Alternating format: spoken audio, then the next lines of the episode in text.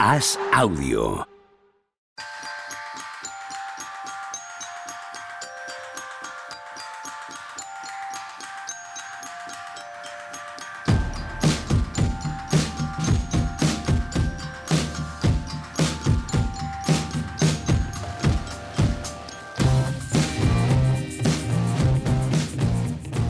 Llegamos apurados y luego nos vamos apurados. Qué apuro de, de- de vida llevamos, Juan Marrubio. ¿Qué tal? Buenos días.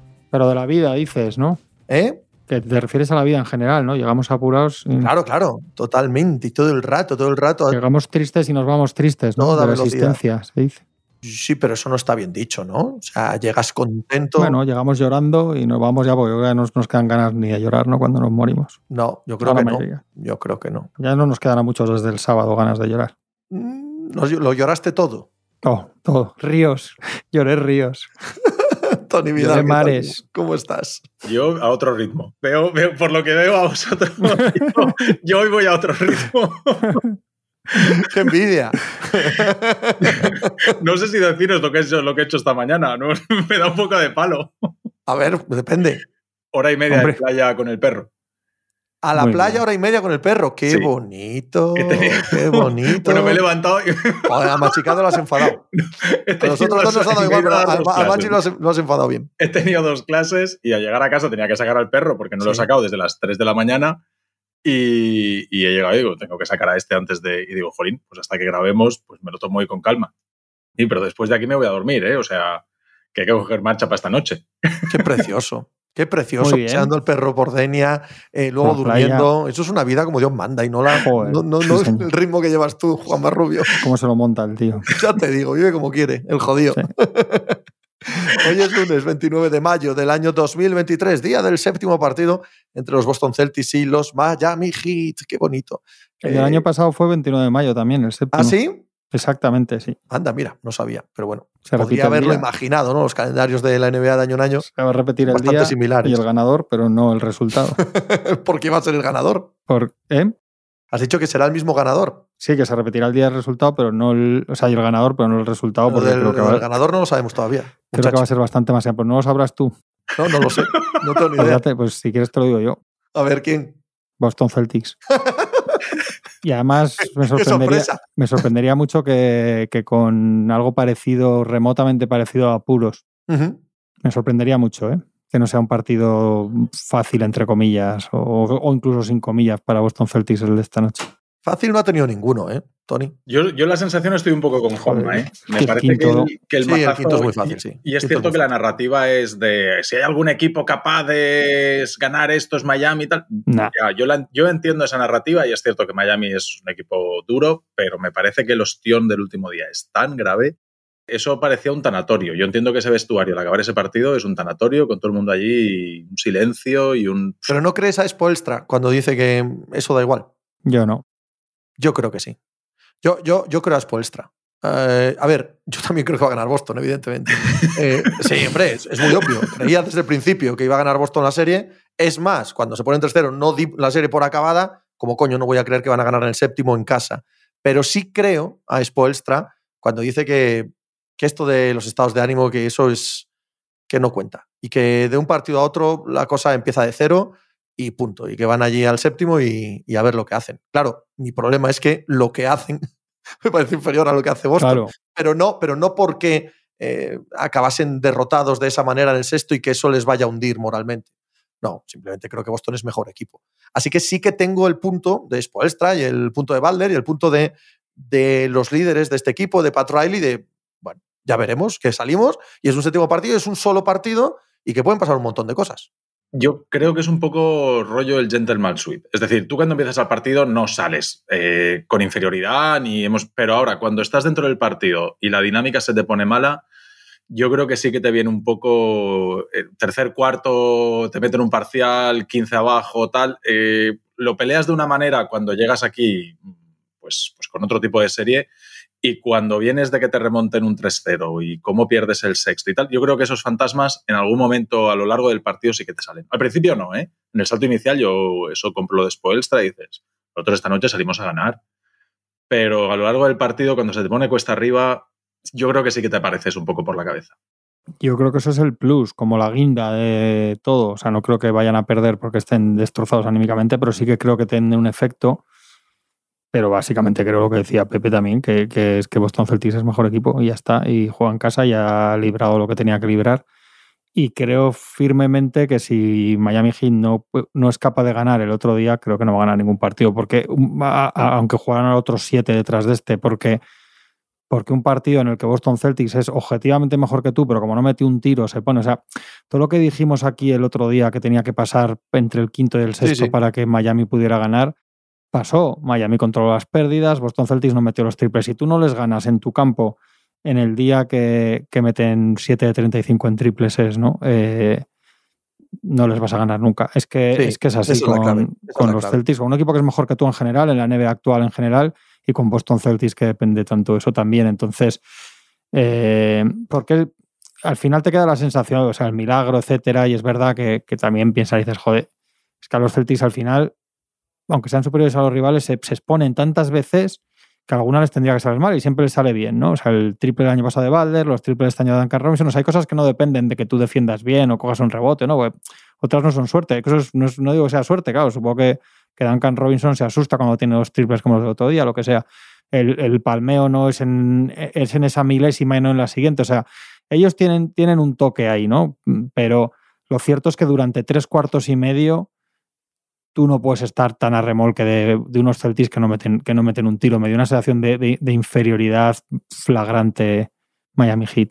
Sí, derivada de un partido nefasto de Vana de Bayo y bastante malo de Jimmy Balder. Lo que pasa es que, bueno, Jimmy Balder los últimos tres minutos pues, pues te cambian cualquier tipo de perspectiva sobre el partido.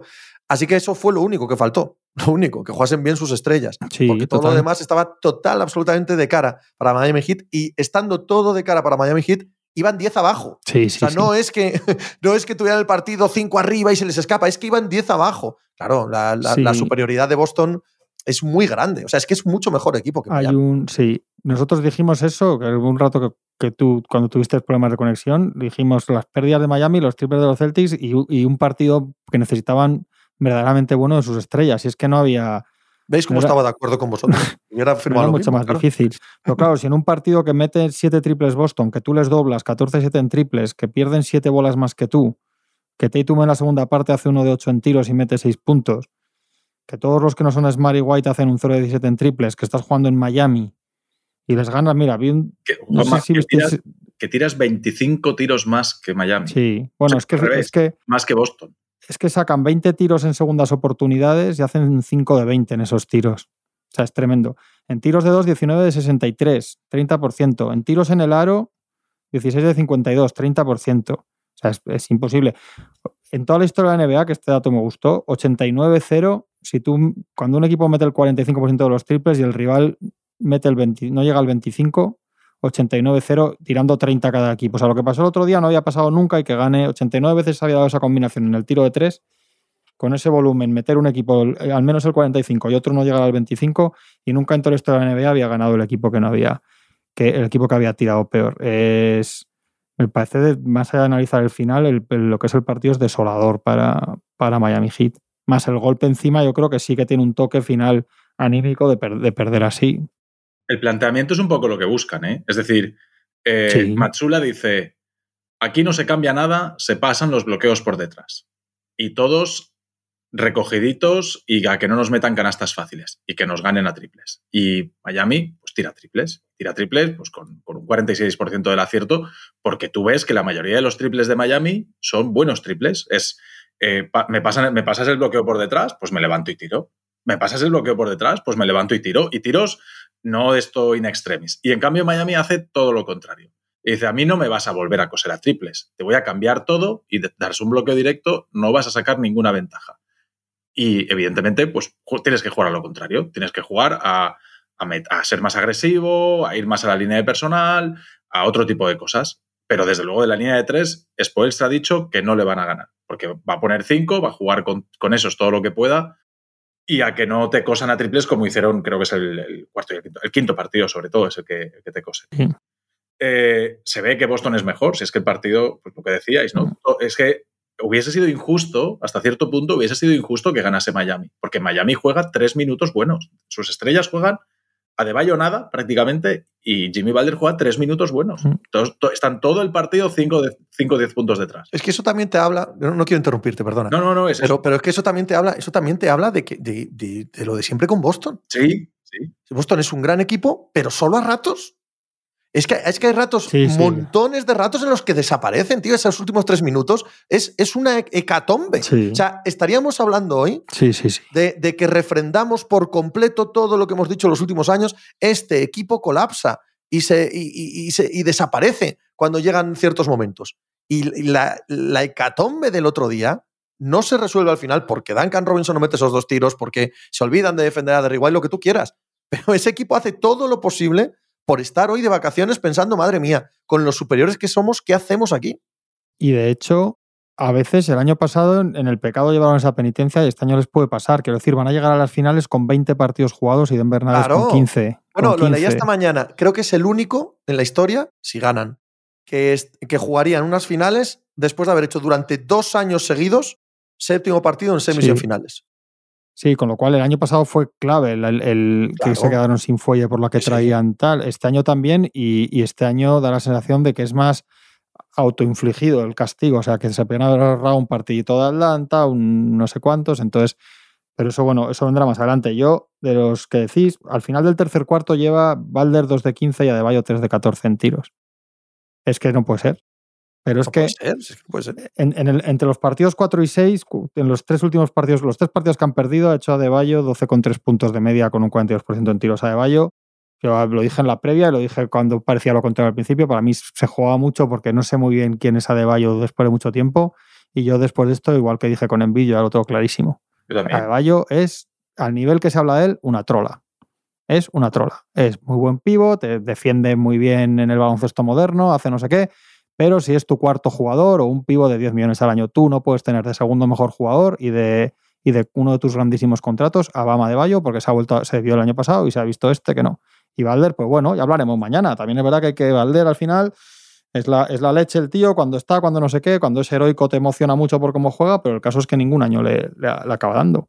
Los tres últimos partidos que ha han sido muy malos. ¿Está reventado? Pues está reventado, porque se siente con Parrelli y les diga que, que le desrevienten, ¿no? O que le pongan. Igual es que ese equipo necesita un tío mejor que ellos dos para que Valder sea el segundo y Adebayo haga otras cosas, no lo sé. Pero sobre todo a mí lo de Adebayo es una. Es que ya es de. Vamos, no digo decepción porque, porque nunca he pensado que era tan bueno como se dice, pero para mí está siendo palmario, que no es lo que, lo que mucha gente vende que es. Hay tres rebotes de ataque de Boston Celtics en los, en los momentos ya calientes del partido, de tres. Un equipo como Miami Heat no puede permitirse ese tipo de pequeños detalles porque es donde ellos, donde ellos se alimentan. Ellos son peores, porque es así. Si pierdes los detallitos, el rebotito, el no sé qué, el no sé cuántos, es muy, es muy difícil de. Y cada de- uno contra uno, cada uno contra uno de Adebayo es un drama. Y si llega en los instantes finales y en el último cuarto, eh, tienes más opciones de que acabe en pérdida que acabe en un tiro. Sí, sí, sí. Ya no que lo meta, o sea, sino que acabe en un tiro. Adebayo es el mejor pivot moderno para defender un exterior. Por eso, a Spoelstra el otro día se puede permitir defender, cambiar en los bloqueos, defender bien el triple. Oye, no me cosen a triples, pero es un jugador que, como pivot propiamente dicho, es un jugador limitado. Es, un mal pivot para defender a pivots y es un mal pivot para que te resuelva cosas en ataque, porque en ataque es un tío limitado, no tiene movimientos al poste, no tiene un tiro consistente de media distancia, tiene cero tiro de larga distancia, no, no te abre nada la pista, él cuando recibe a tres a- en la línea de tres tú le puedes defender debajo del aro porque sabes que no te va a tirar. Entonces, pues Adebayo tiene unas cosas muy buenas y es que en el baloncesto moderno te defiende exteriores y conforme se juega, pues es una cosa muy útil, pero cuando, a pesar de ser baloncesto moderno, te encuentras un pivot grande delante o necesitas que él en ataque sea un jugador influyente, pues no lo es. Está. Claro, pero entonces no puede ser tener ese contrato al final, que es el que va a tener porque es lo que hay ahora, pero al final es lo que te castiga a la hora de la verdad un equipo. Igual que gastarte 18 millones al año en un, en un tirador excelso que, que tiene dos tiros solísimos en el último minuto y medio de tu partido así, los fallas, que al final son, pues eso. Pero no puede ser Lo los que tres- es, pues exactamente Sí, sí, lo que es este que equipo, ¿no? Sí, sí. Es un, pa- para mí es un partido que debilita a los dos. Así como hay partidos que fortalecen a uno, para mí es un partido que debilita a los dos. Es decir, yo creo Es que un muy mal partido. Mira, Sí. hay, un, hay un punto en el que nos da igual, y a mí el primero. Me da exactamente igual. Pero son malos partidos de baloncesto los últimos. Muy malos. Muy malos partidos de baloncesto. Claro. Eh, me da exactamente igual porque es mucho mejor el drama, mucho mejor la competición, ver quién juega las finales, lo que se está cociendo, la narrativa que vamos a sacar de estas series ya en cualquiera de los casos, gane el que gane, ¿no? La cantidad de historias que vamos a tener aquí. Vamos a tener a futuro documentales, libros, eh, si gana hoy Boston a Tutiplén. Em, y eso es mucho mejor, muchísimo mejor que, que si se juega bien o mal. Pero es la realidad estamos viendo un baloncesto infame en los últimos días. Mal baloncesto en cuanto a ejecución, en cuanto a la teoría del baloncesto y además un poco coñazo. Es decir, Boston en el segundo cuarto se mete en bonus a falta de ocho minutos y pico. Sí, sí. Y Miami se mete en el tercer cuarto en bonus a falta de ocho minutos y pico. O sea, mucho parón, poca fluidez, mucho barro. o sea, nosotros estamos en el partido, el partido está siendo un coñazo, el partido está siendo duro. Claro, al final se resuelve como se resuelve y eso mata todo lo demás. Toda la otra narrativa se va a tomar por saco porque, jolín, los últimos tres minutos es que te vuelves loco. Con ¿eh? justicia, claro. Pero los partidos en cuanto a baloncesto son, son malos. Son malos porque un equipo es muy irregular, aunque es un gran equipo, porque el otro equipo no es un gran equipo, ¿vale? Y porque ambos están cansadísimos. Lo decía antes Juanma y creo que estamos todos de acuerdo. En la extensión de las series mm. está haciendo que ambos equipos lleguen muy cansados a esta parte. Los instantes finales, el colapso del otro día de Boston también se explica en parte por eso, porque es que están muy cansados. Y, y eso se nota un montón en el juego. Y yo creo que ese puede ser el gran el, otro año como el pasado, puede ser un factor absolutamente decisivo en las finales, más contando con el con la semanita que está teniendo de recuperación Denver y con que ha jugado muchos menos partidos al final. Y aún tienen suerte. Ya hablaremos, ya hablaremos porque vamos a hablar de mucho de eso a lo largo de la semana, pero además yo añado que es que Denver es mejor equipo. O sea, yo añado un montón de cosas para, para pensar que Denver lo tiene, lo tiene de cara. yo creo que es difícil. Yo después de otro día tengo la sensación de que es difícil que pierdan. O sea, que es verdad que pueden descarrilar físicamente, como les pasó el año pasado, pero el año pasado estaba Carry por ahí y aún así, si no está Carry casi. O sea, no, yo, yo no tengo claro que sean tan, tan mejor equipo. ¿eh? El año pasado hay un punto de, de físico, pero no de resistencia, sino en cuanto a lesiones que sí que tiene Boston, que yo creo que este año no. El año pasado Tatum lleva, no llega cansado, llega con dolencias. Tenía un hombro destrozado, había gente, más gente con problemas físicos. Insisto, no de cansancio, de, lesiones. Yo este año, salvo el tobillo ese de Smart, que parece que cada vez está un poquito mejor, eh, al resto de los Celtics tampoco los veo. Horford también ha tenido ahí algún momento de, de bajón físico. Más que bueno, Brogdon está fuera de, rotación. Sí, ¿no? Pero, sí, correcto, Está lesionado. Sí, también tienen, hasta en eso tienen, tienen suerte, entre comillas, los Celtics, porque lo normal cuando juegas 14 partidos de esta exigencia en 25 días prácticamente es que haya más problemas físicos. Sí. Y que caigas en el pie por lo que le pasó a Vincent, lo que le pasó, o sea, que eso, que eso parece que les pasa siempre al otro también, ¿no? Que igual esta noche les pasa a ellos, pero que, que hasta en eso tienen que tocar mañana, ¿no? Que la verdad es que es un equipo que se sostiene en el, en el en el alambre y en la moneda al aire les, salen todas caras, en parte por mérito y en parte porque les salen. Entonces este va a ser un anillo si ganan sin moralejas, pero es que no las hay en ninguno. Va a ser el campeón y el mejor equipo de la temporada, pero que aquí no hay chuflas de es que estos no lo merecen, es que no, que no, que no, que es que estos todavía ganaron y ya está, y no saben cómo, pero ganaron. Y es un partido para, para yo creo que muy difícil de digerir para Miami Heat, porque claro, también pues comprar la narrativa de pues, igual sois tan underdog porque queréis, quiero decir, haced mejor equipo, chico, porque es que el año pasado perdéis un séptimo en casa para ir a las finales. Este año habéis perdido dos séptimos, entre comillas, dos partidos eliminatorios en casa para ir a las finales. O sea, eh, si pierden hoy, ese equipo no le vale quedarse con Joa, no contaba nadie con nosotros, tienen que tienen que replantearse. Pues se van a quedar con ello. ¿eh? Las cosas ya, ya, ya, han ido filtrando lo suficiente como, para, que vamos, se lo crean. Eh, a, Balder, cuando dice tres días seguidos, no os preocupéis que al siguiente ganamos, cuando pierde. Y el otro día leí a alguien y con toda la razón decir: imaginaos que las cosas que dice Jamie Balder, jugando como está jugando después esta eliminatoria, quitando el primer partido, lo hace Paul George. Que las hostias que se le han dado a Paul George por menos. Quiero decir los gestitos de la técnica y tal es lo que hablamos siempre. Eso está muy bien y muy gracioso cuando luego no te remontan un 3-0, macho, pero, pero mañana te va a tocar te va a tocar la salida de decir, a nadie en la historia le han ganado cuatro partidos seguidos así en, en playoff después del tercero y me ha pasado a mí. O sea, Valder sale y dice, yo es que no me puedo jugar al baloncesto hasta, hasta playoffs, jaja, la temporada regular me la suda, esto lo ha dicho Valder este año otra vez, que lo suelo decir, pues pues igual no te la tiene que, sudar tanto si luego no eres capaz de ganar un partido de cuatro con dos en tu casa cuando tienes a un equipo arrodillado eh, a, tus pies, muchacho. Es que yo qué sé. Estoy, como veis, estoy un poco resentido con Miami Heat. No, yo creo que tienes toda la razón. Lo que pasa es que yo no, no pongo el acento tanto como tú en, en ese aspecto, como hay, hay, una especie de vuelta a la normalidad. Siento, sí, sí, sí. siento, siento mi alma en paz eh, porque vuelve a ser lo que yo pensaba. Jimmy Butler es un jugadorazo y un tipo entrañable en el sentido maligno, ¿no? De, de contraejemplo contra lo actual y tal. Pero es un jugador más limitado que otros. Sí. ¿Sabes? Y eso lo pensaba antes del 3-0. Claro, se pone 3-0 y tienes que bajar un poco el pistón en cuanto, no, pues esto es uno de los mejores jugadores de la liga y es un crack, y es un dios y tal. Y yo, bueno, vale. Pero es que creo que hay otros muchos que son mejores, aunque tenga todo el respeto del mundo por Jimmy Butler. Entonces, esto me lo pone en su sitio. Yo he pensado que Van de Bayo es un, es un jugador normalito. ¿Sabes? Un jugador porque yo no pierdo la cabeza. Creo que sobrepagar a Hero, sobrepagar a Duncan Robinson fueron errores. Creo que Struz, que Vincent, que son jugadores estupendos y con un montón de mérito, pero que no se puede hacer milagros tampoco, ¿sabes? Que, que enfrente tienes un equipo superior. Entonces, esta vuelta a la normalidad que estoy viviendo estos, estos días es un poco mirarte al espejo y sentir que tenías algo de razón, que es una estupidez, ¿vale? El querer darte la razón a, a uno mismo. Pero calma, calma a veces y dices, coño, pues, pues tan, tan Sí, sí, sí. equivocado no estaba, ¿no? Es que es mucho mejor equipo Boston que Miami. Sí, pero dicho eso que estoy de acuerdo, no ganar uno de cuatro, aunque seas peor, joder, es que Sí, es muy sobre extraño. todo cuando en el Total, sexto y en tu sí. casa te pasa lo que, vamos, te pasa o fuerzas tú también que pase, quiero decir, pero que estadísticamente se da el partido en los parámetros que ellos necesitaban para, Sí, sí, sí, sin duda. para sin duda. ganar. Y lo que decía antes, eh, claro, es intocable porque es uno de los mejores entrenadores de todos los tiempos, pero lo que decía antes Tony, es que es verdad que el partido por cómo va, pues también hay que decirle cuatro cositas a Spoelstra.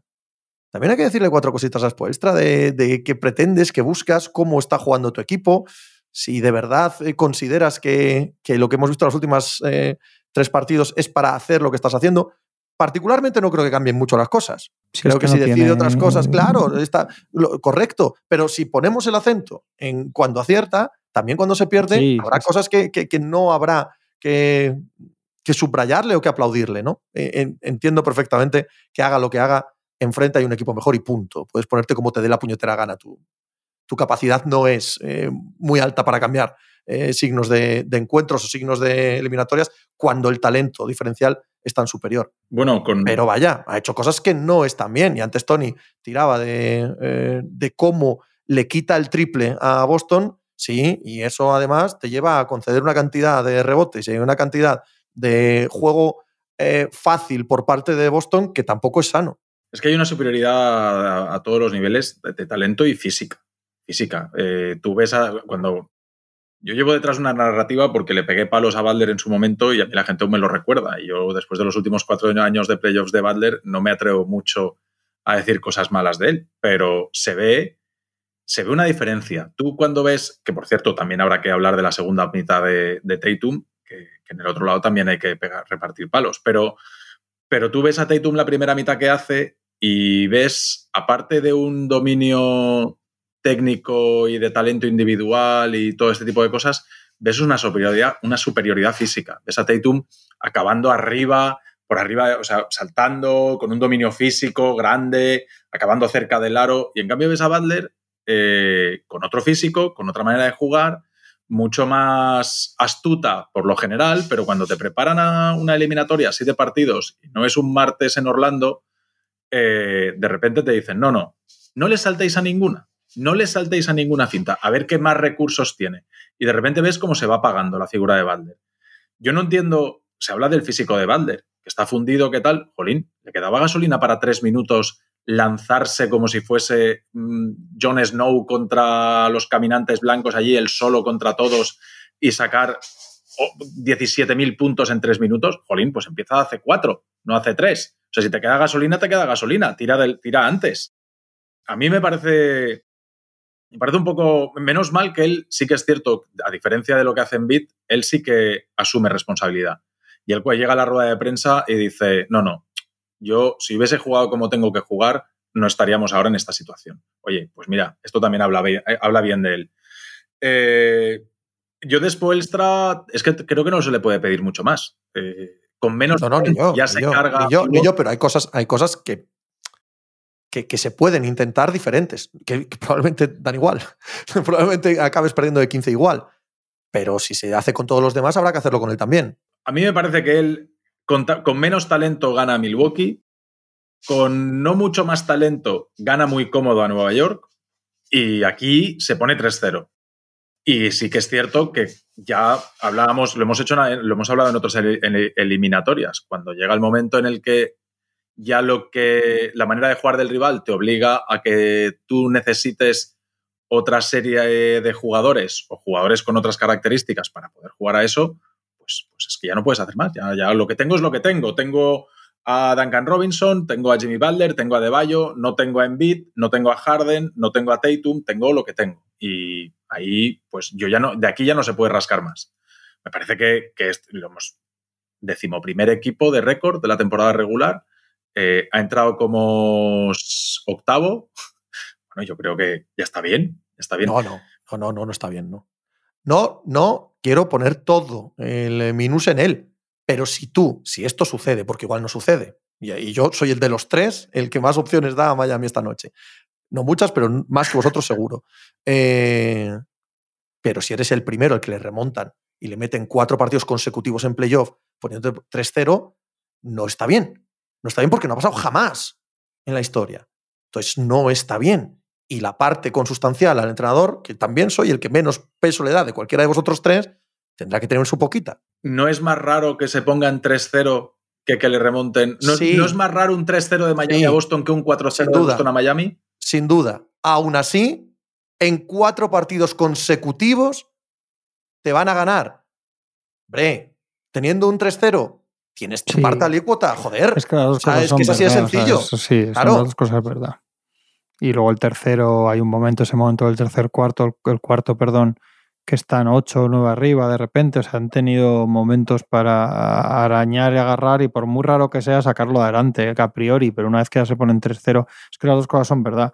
Yo también he dicho siempre lo de Balder, ¿eh? que no es un es que no es un super talento, no es uno de los grandes talentos de una liga que hay tanto talento. Y esta noche puede meter 52 puntos y pasar, ¿eh? y será igual de verdad. Pero será igual de verdad. Yo pienso lo mismo. Por igual de verdad si se meten en las finales, por, ¿verdad? Por eso es tan emocionante cuando hace las cosas que hace, emociona más que otros jugadores. Por esa, eh, eh, lo que él motiva se ve muy claro en la gente, es por el tipo de juego que hace. Cuando mete 50 puntos carry a base de triples y tal, es otro tipo de emoción lo que provoca. La gente dice, bueno, estamos viendo una cosa, pero este, la gente es como si te vieras, como si vieras a un a un, a, un, obrero de la calle ahí. ¿no? lo puedes hacer tú, como que lo puedes otra cosa, pero ni por lo que decías tú, ni por físico, ni por nada. Es un jugador viene de otra manera, llega a la liga de otra manera. Pero, por ejemplo, yo es que siempre hago con él la comparación con Paul George. Paul, George es un talento natural muchísimo más, más elevado. De, tú, tú ves cómo juega y cómo anota cuando está en racha Paul George y dices que no hay, por ejemplo, no hay comparación, tampoco es, más grande también, o sea, no, es que tiene mucho mérito por eso lo de Balder, pero es verdad que hay un momento en el que también pues, estará cansado por todo, pero el hecho es que y el hecho es que no le está saliendo, vamos a ver qué pasa hoy, pero si no es que son varios años ya que no le sale, también está en el séptimo de Filadelfia contra Toronto en el año de la canasta de Kawhi, o sea que, que, al hombre que muchas veces, claro, evidentemente si no es por él ni están aquí, eso está claro, pero pero el partido del otro día hay que poner, igual que decimos lo contrario, hay que poner mucha responsabilidad sobre él. Le quedaba un buen partido dentro y de momento no lo ha quedado. Vamos a ver si eso yo, yo el, no el creo. Quinto es un partido, el quinto es un partido intolerable para una gran estrella. Sí, es que son tres partidos. Claro, claro es que no es un partido malo, que un partido malo, todas las estrellas tienen un partido malo. No, claro, por eso, por eso, por eso la probabilidad estadística que pasara a Miami es que tenía que hacer uno, es lo que lo decíamos, uno. Que puede ser esta noche, ¿eh? sí, sí, pero vamos. mañana estemos aquí. Pero eran más probables los dos de Miami, el cuarto y el sexto. Me gusta subrayar que eso no cambia la realidad. Sí. Es decir, no, no podemos estar cada 48 horas cambiando eh, la, mesa de juego. Jimmy Butler es un jugador emocionante, magnífico, uno de los grandes competidores de esta liga, uno de los grandes personajes de esta liga. De verdad, es maravilloso la variedad y el color que le aporta a la competición. Pero Jimmy Butler no es uno de los 10 mejores jugadores de esta liga. Es así de sencillo, no pasa nada. ¿Sabes? Aunque hoy consiga hacer un partidazo increíble y se meta en las finales. Yo tendría que, contar, ¿eh? 10 delante. 5 o 6 estoy seguro que me salen muy rápido. 10 no, no estoy 100% convencido. ¿eh? ¿No? Mm, sí. ¿Jokic? Jokic ante Todonsic. Eh... ¿Stephen Curry? Curry. Claro. ¿LeBron James? LeBron James. Jason Tatum. Tatum. Eh, no, es, Ya no, lo sé. no. Yo creo que me parece muy fácil, ¿no? No, Que pero la, la realidad es que ya no esos, es que en el rango de, en el rango de los Lillard, Donovan Mitchell, etcétera, donde pongas a cada uno, como talentos y como tal, son todos, tienen Sí. todos un- algo que no Sí. tiene él. Y de hecho es que todos llegan a la NBA por una puerta mucho más elevada y con muchos más focos que él. Y es que toda su historia cuadra con lo que, con lo que es como jugador. Ahora, Claro, esta noche mete perfecto. 60 puntos, pues, pues vamos, si nadie, si nadie se va a alegrar más, más que mañana yo. hacemos el programa Si nadie se monográfico va a alegrar más que yo. Todo el que me escriba mañana a decirme, joder, tú que decías que estos no ganan, que sepan que jamás voy a estar tan contento de, de cometer, si cometiera un error, de que me lo digan. Pero, pero bueno, pues es verdad que ahí se ve. Tú ves, tú ves un partido entre este y Tatum, y Tatum me hace el otro día uno, uno de 8 en la segunda parte. Uno de 8. Es, intolerable también. eh, con, la temporada. Con la temporada, el partido de Filadelfia hasta que mete los triples, luego lo salva, eh, pero, pero estaba siendo. Y lo hace de- tantas veces, Sí, tantas veces pero le tú, ves, pero tú ves cinco minutos Claro, de los dos en un es. partido, llevas a alguien que no les ha visto a ninguno, les pones a los dos y dices, ¿de estos quién es el que tiene más, más vuelo, más cosa? Te dice Tatum, joder, pero solo por verle, sí, casi por verle caminar por la pista. Sí, sí. Lo que decía antes Tony, solo ver al ritmo, velocidad y altura que Cuando juega. habéis dicho eso, ¿no? los, los mejores, no, así el lote no, no habéis dicho Kevin Durant. Que Ni también, Booker. ¿no? Ni, ni- ni hemos llegado, Sí, ni hemos llegado en ni, concreto, claro, Sí. No, no, Vamos, pero sí, eh, pero, pero es, obvio, eh, ¿no? yo creo que sí le hace, que sí hay que, que no se puede caer todo también ahí en un, entre comillas, buenismo, que no me gusta esa palabra, pero por no ponerme a pensar otra.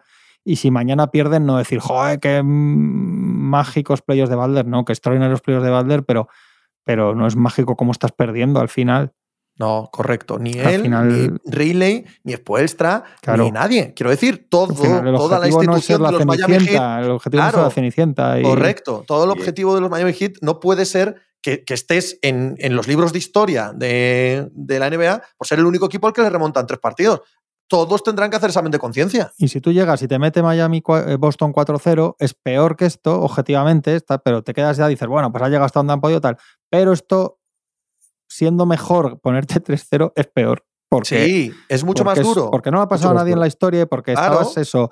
El primer día, cuarto y. Joder, el primer día cuando se ponen ahí, cuando mete el triple este Calvin Martin y está. El primer día, digo, desde el 3-0, el cuarto partido. Cuando están 8-9 arriba, es en Miami, en un momento contra un equipo que todo lo que sabíamos hasta entonces de ese equipo es que estaba muerto.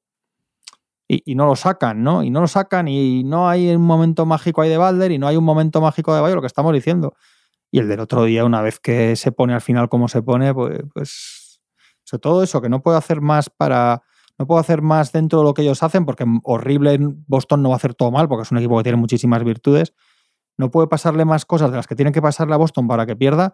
Y aún así hay un momento que está más cerca de ganarte de 20 que de perder. Otra, y luego hay un final raro, pero hasta mitad último cuarto está más cerca de ganar de 16 que de, que de llegar a puro al final Boston Hombre, por supuestísimo. Es, es- por es- es terrible eso para, para, para las sensaciones de Miami Heat, más allá de emocionales, para las sensaciones de juego. Tú puedes perder de muchas maneras, pero cuando el equipo pierde con todos los secundarios jugando mejor de lo que tú esperas y te fallan las estrellas, también quedas más señalado, porque tú puedes perder Sí, diciendo, Sí, sí. Sí, no, no, es que Balder ha metido 45 puntos, pero es que eh, eh, Duncan Robinson ha hecho 1 de 8, Struz 0 de 5, eh, Calen Martin ha hecho 2 de, 10, 2 de 11, pues bueno, pues dices, es que no hay más. Pero es que está pasando todo lo contrario. Es decir, todo lo que tiene que pasar alrededor de Butler y de Adebayo está funcionando a las mil maravillas. O sea, este Calen Martin, ¿de dónde ha salido este chico? O sea, es que... De Charlotte, yo los confundo. Claro. O sea, siempre que veo a Charlotte digo, pero este no estaba en Miami. La- Todas las veces. la sin serie. faltar una.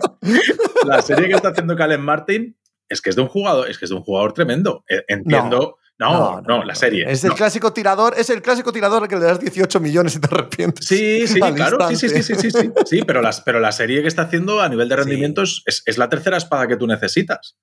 Y él está cumpliendo y está... Pero eso, eso, eh, hay un punto ahí de, de- de que la NBA ha generado este perfil. Eh, No, no, no me gusta decirlo porque evidentemente el chico tiene todo el mérito del mundo y está en unas cir- circunstancias que nunca se esperó lo está haciendo. Pero la NBA ha generado este perfil de que si tú tienes un equipo en el que hay dos jugadores que llevan todo el peso del ataque y tú eres un tirador exterior, puede haber un momento concreto en el que parezca que eres buenísimo. Cuando eres un jugador enormemente limitado. Sí, no, y, detrás, es pero, un pero caso de, de este Sí, chico. pero a ver, como lo ha generado también, todos los equipos al final necesitan tíos así, porque Claro, se juega claro, eso, a lo claro, que dices tú. sí, sí. Es el que está A mí, me, a mí me parece mejor que, que los del, del lote este que de, de- espera que no sé qué si lo decías tú, Pepe, que al final se mezcla todos y no son todos el mismo, pero de todo ese lote de secundarios es el que más me parece que también que defiende más y que hace más cosas que no es solo un tío que solo tira como Duncan Robinson. O, ah, es, es que Duncan Robinson sí. es. Bueno, Duncan Robinson el año pasado estaba fuera de la rotación, básicamente. Y este año, hasta Sí. hace nada, hasta hace nada. Y es verdad que fallan los dos tiros, Pero pero 3 verdad que ha 4. tenido. ¿Eh? Llevaba 3 de 4 cuando Sí, Claro, no, hay un no, momento sí, en el un que- en el que claro de, los mete de- y es un cambia el caso el claro de que partido le también, tiembla ¿sabes? del momento del partido que es y ya está. Y por eso es Duncan Robinson y no es la River. miras, el, Es que- miras el, el reloj de tiempo, miras sí, el marcador, Le y dio demasiado tiempo a mirar el reloj. miras la mano y dices, esto no es un de baloncesto, esto es un balón medicinal. Esto, esto, esto. Sí, sí, que esto ha pasado toda la vida. O no, y lo falló, pero el caso es que los falló el muchacho. Sí, yo, yo, yo opino más lo segundo, ¿eh? Los falló y los falló. Sí. Y Pero bueno, mete. es verdad que hay algunos que No. los fallan más que hay otros Claro, que claro, es que no es un buen jugador. Esa parte ya, ya partimos de ahí. Duncan Robinson no Sí, es un buen no es, jugador. claro. Duncan Robinson es un jugador, es un error gigantesco de los Miami Heat. Es uno de los problemas por los que este equipo no ha podido mejorar. El haber dado el contrato que le dieron a Duncan Robinson. El haber evaluado mal la- el talento de Duncan Robinson. Es un mal jugador de baloncesto. No es un mal tirador, pero sí es un mal jugador de baloncesto. Y a veces pasan estas cosas, que un mal jugador de baloncesto tiene dos tiros claves en dos minutos, pues te los falla y es normal que te los falle. No sé si por la presión, porque vio el tiempo o porque es que es un mal jugador de baloncesto. Sí, sí, no, no. Yo insisto que todo esto de Caleb Martin y tal, eh, para mí, para lo que sirve es para señalar a las estrellas. Sí. O sea, a- Ah, si no hay duda. Y No luego otro, duda. otro Tony que, ha- que según ha pasado la eliminatoria ha muerto en vida absolutamente es Kyle Lowry. Y Kevin Love. Y Todos Kevin los Love, minutos de Lauri y Kevin Love sí, no pero, Kevin- nada. pero Kyle Es Lowry que- tuvo momentos en playoffs un poco esperanzadores en las primeras rondas, así tramitos, pero es que No, al final, Kevin vas, Love va- al final vas, vas quitando, sí, sí, pero que vas quitando capas y capas. O sea, a mí me sorprende más que, o sea, no me sorprende nada que a Kevin Love lo hayan acabado sacando los Celtics de la eliminatoria, pero pensaba que Kevin Love, o sea, que Lowry al nivel que había estado en playoffs podía tener tramitos todavía y es que es un lamento. O sea, es que vas quitándole cosas al equipo y que, Es y, y que queda. te pones a mirar responsabilidades y dices, pero ¿cómo Kevin Love ha tenido el impacto que ha tenido contra Nueva York y contra, y contra Milwaukee? O sea, ¿qué, qué, qué pasa aquí que ahora resulta que no puede jugar? Que es lo que estábamos pensando durante todo el año. Por eso le corta a Cleveland y por eso cuando hablábamos de Kevin Love decíamos, no, no, pero en playoff no puede jugar.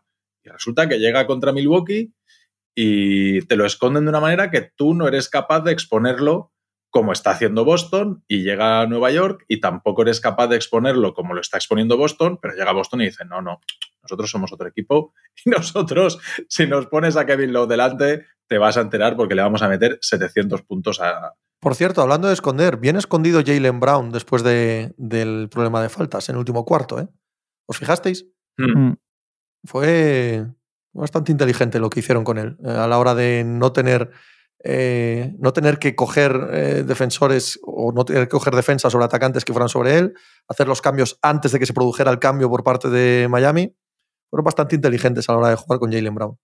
A mí me parece, a pesar de que al final el héroe es White, a mí el mejor jugador de... en- en- desde el principio hasta el final de partido, el mejor jugador de los Celtics me parece Jalen Brown. Y lo fue en el quinto también. O sea, aquí... Mi opinión, no, no el mejor, el, que- el que más, el que más ha entendido cómo, cómo, eh, cómo cambiar la dinámica de las series. El, el O el que más me sorprende, el que más me sorprende cómo ha, ha aceptado su rol. Voy a decir eso. el inicio de partido bueno para Boston lo arranca él y eh, cuando se ponen 83-82 con una canasta de Jimmy Butler está la, la jugada esa con la técnica de Bayo y que él mete canasta y el, no, y el goaltending, eso es, esa, esa jugada es que, Sí. que de Bayo salta, se pone la mano en el aro y pone el tapón y es 2 más 1 para De Bayo y además le pitan una técnica y al final acaba siendo una jugada de cuatro puntos determinante que es él el que, el que se hace cargo del equipo en, en ciertos momentos clave también del tercer cuarto. O sea, Tatum hace una primera parte que dices, ya está aquí, ya está aquí. El, el jugador histórico, el jugador absolutamente determinante, tal, y de repente en la segunda mitad desaparece. Y Jalen Brown, sin ese pico tan bestial que tiene de la primera mitad Tatum, sí que Jalen Brown arranca bien, después aparece en otros momentos, desaparece porque lo tienen que sentar por problemas de faltas, Sí. pero otra vez cuando vuelve a salir a pista, vuelve a tener un impacto súper positivo para Boston.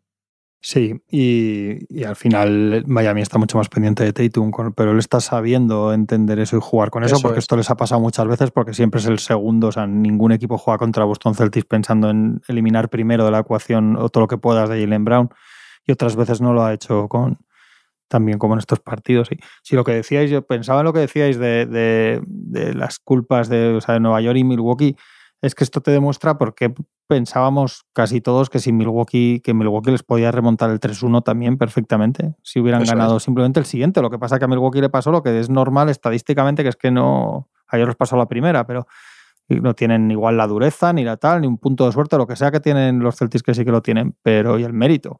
Pero es que en realidad ahí podían haber, les podían haber remontado perfectamente también esa, y se la salvaron a la primera, pero acordaos remontando remontando los últimos cuartos, cosas absolutamente increíbles. Casi lo del otro día, es lo del otro día sin, sin, sin una milésima de segundo, si es que no hay más.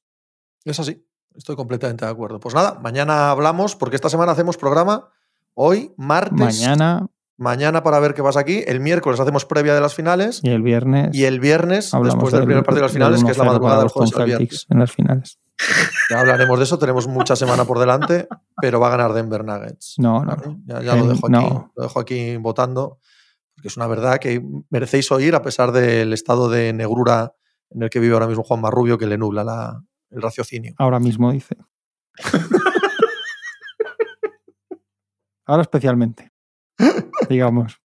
Estás tú con la negrura encima y el otro paseando al perro por la playa de Denia. Soy, soy, el Jin y el Jan del sí, universo ahora mismo. Tiene que haber Juan más Tonis. Oye, ¿habéis visto lo del challenge de los entrenadores y lo de la técnica a los floperos? Sí, sí, sí, sí lo he visto. Sí. Bueno, me parece que son pasos adelante buenos. Sí, no están mal. Jolín. No están mal ninguna de las dos. Al final, estos siempre moviéndose para, para mejorar.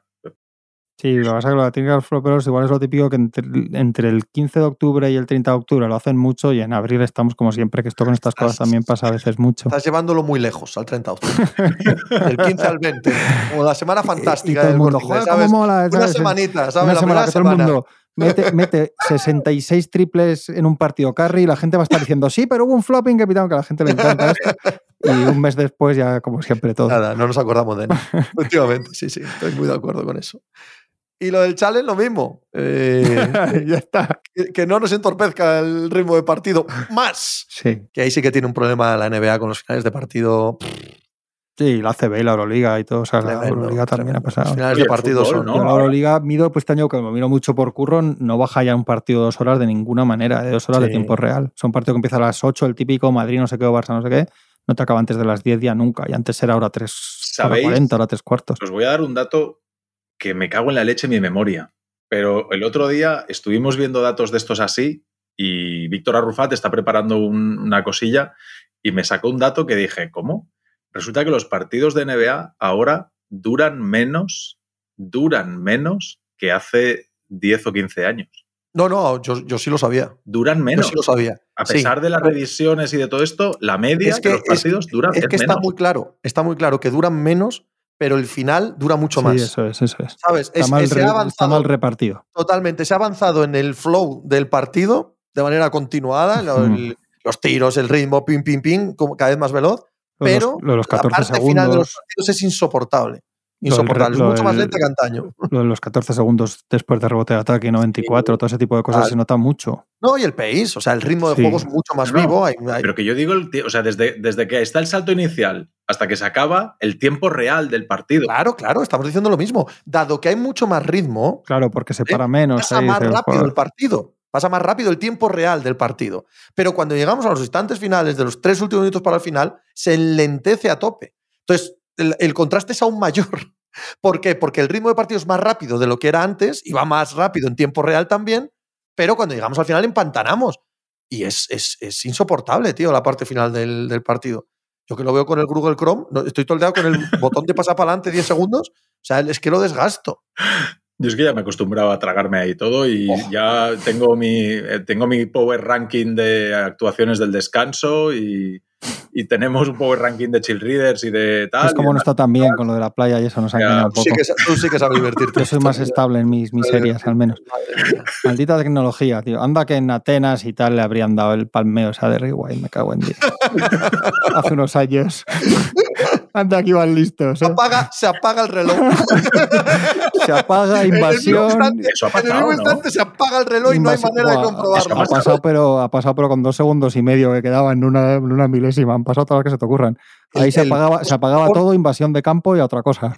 El famoso tapón de Brankovic a Montero. Eso es. Pues esa, esa jugada es lo menos irregular que ocurre en ese instante. Cuando el, cuando el Barça roba el balón, quedaban como. no, corrígeme Sí, lo que me equivoque porque tiro de memoria, ¿vale? Pero quedaban unos segundos, ¿vale? Y el Barça roba el balón y iba uno arriba. Sale Montero, entonces desde la mesa paran el reloj. Esa jugada se hace a reloj parado. Claro, ¿por qué? Para dejar tiempo a que haya una subsiguiente jugada. Hacen el tapón a Brankovic ilegal Ilegal. y el balón le sigue cayendo al Barça, entonces dan al reloj para que se acabe el tiempo. Hombre, hombre. Imagínate magia, ahí arte, arte puro. Imagínate a Derry White allí, anda, que Nosotros quejándonos Vamos. de que los árbitros de hoy en día son un desastre y resulta que los, los- la mesa de anotadores de los 90 y de los 80 son unos auténticos artistas. Por favor, por favor. Lo Podrían que haber sido que había todos una- es- testiguas de Lo Fórmula que 1. pasa que ahora es más. Antes había una sostenibilidad que esperabas, coño. Antes ibas a Belgrado y Atenas y tal y sabías lo que tocaba. O sea, era- ahora es más todo más extraño, ¿no? No sabes por dónde te va a salir un poco.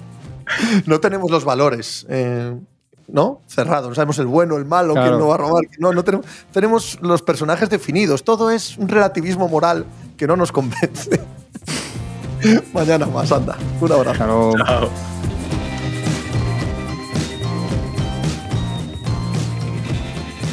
Pues muchas gracias por habernos acompañado en NBA Mínimo de Veterano. Muchas gracias por haber escuchado este podcast que es original de As Audio con la producción de Javier Machicado y la realización de Vicente Zamora. Síguenos en redes sociales arroba As Audio para no perderte nada y recuerda que puedes escucharnos en la sección de podcast de as.com, en la aplicación del diario As o en tu plataforma de audio preferida. Un saludo de Pepe Rodríguez con la compañía de Tony Vidal y Juan Marrubio desde la redacción del diario As.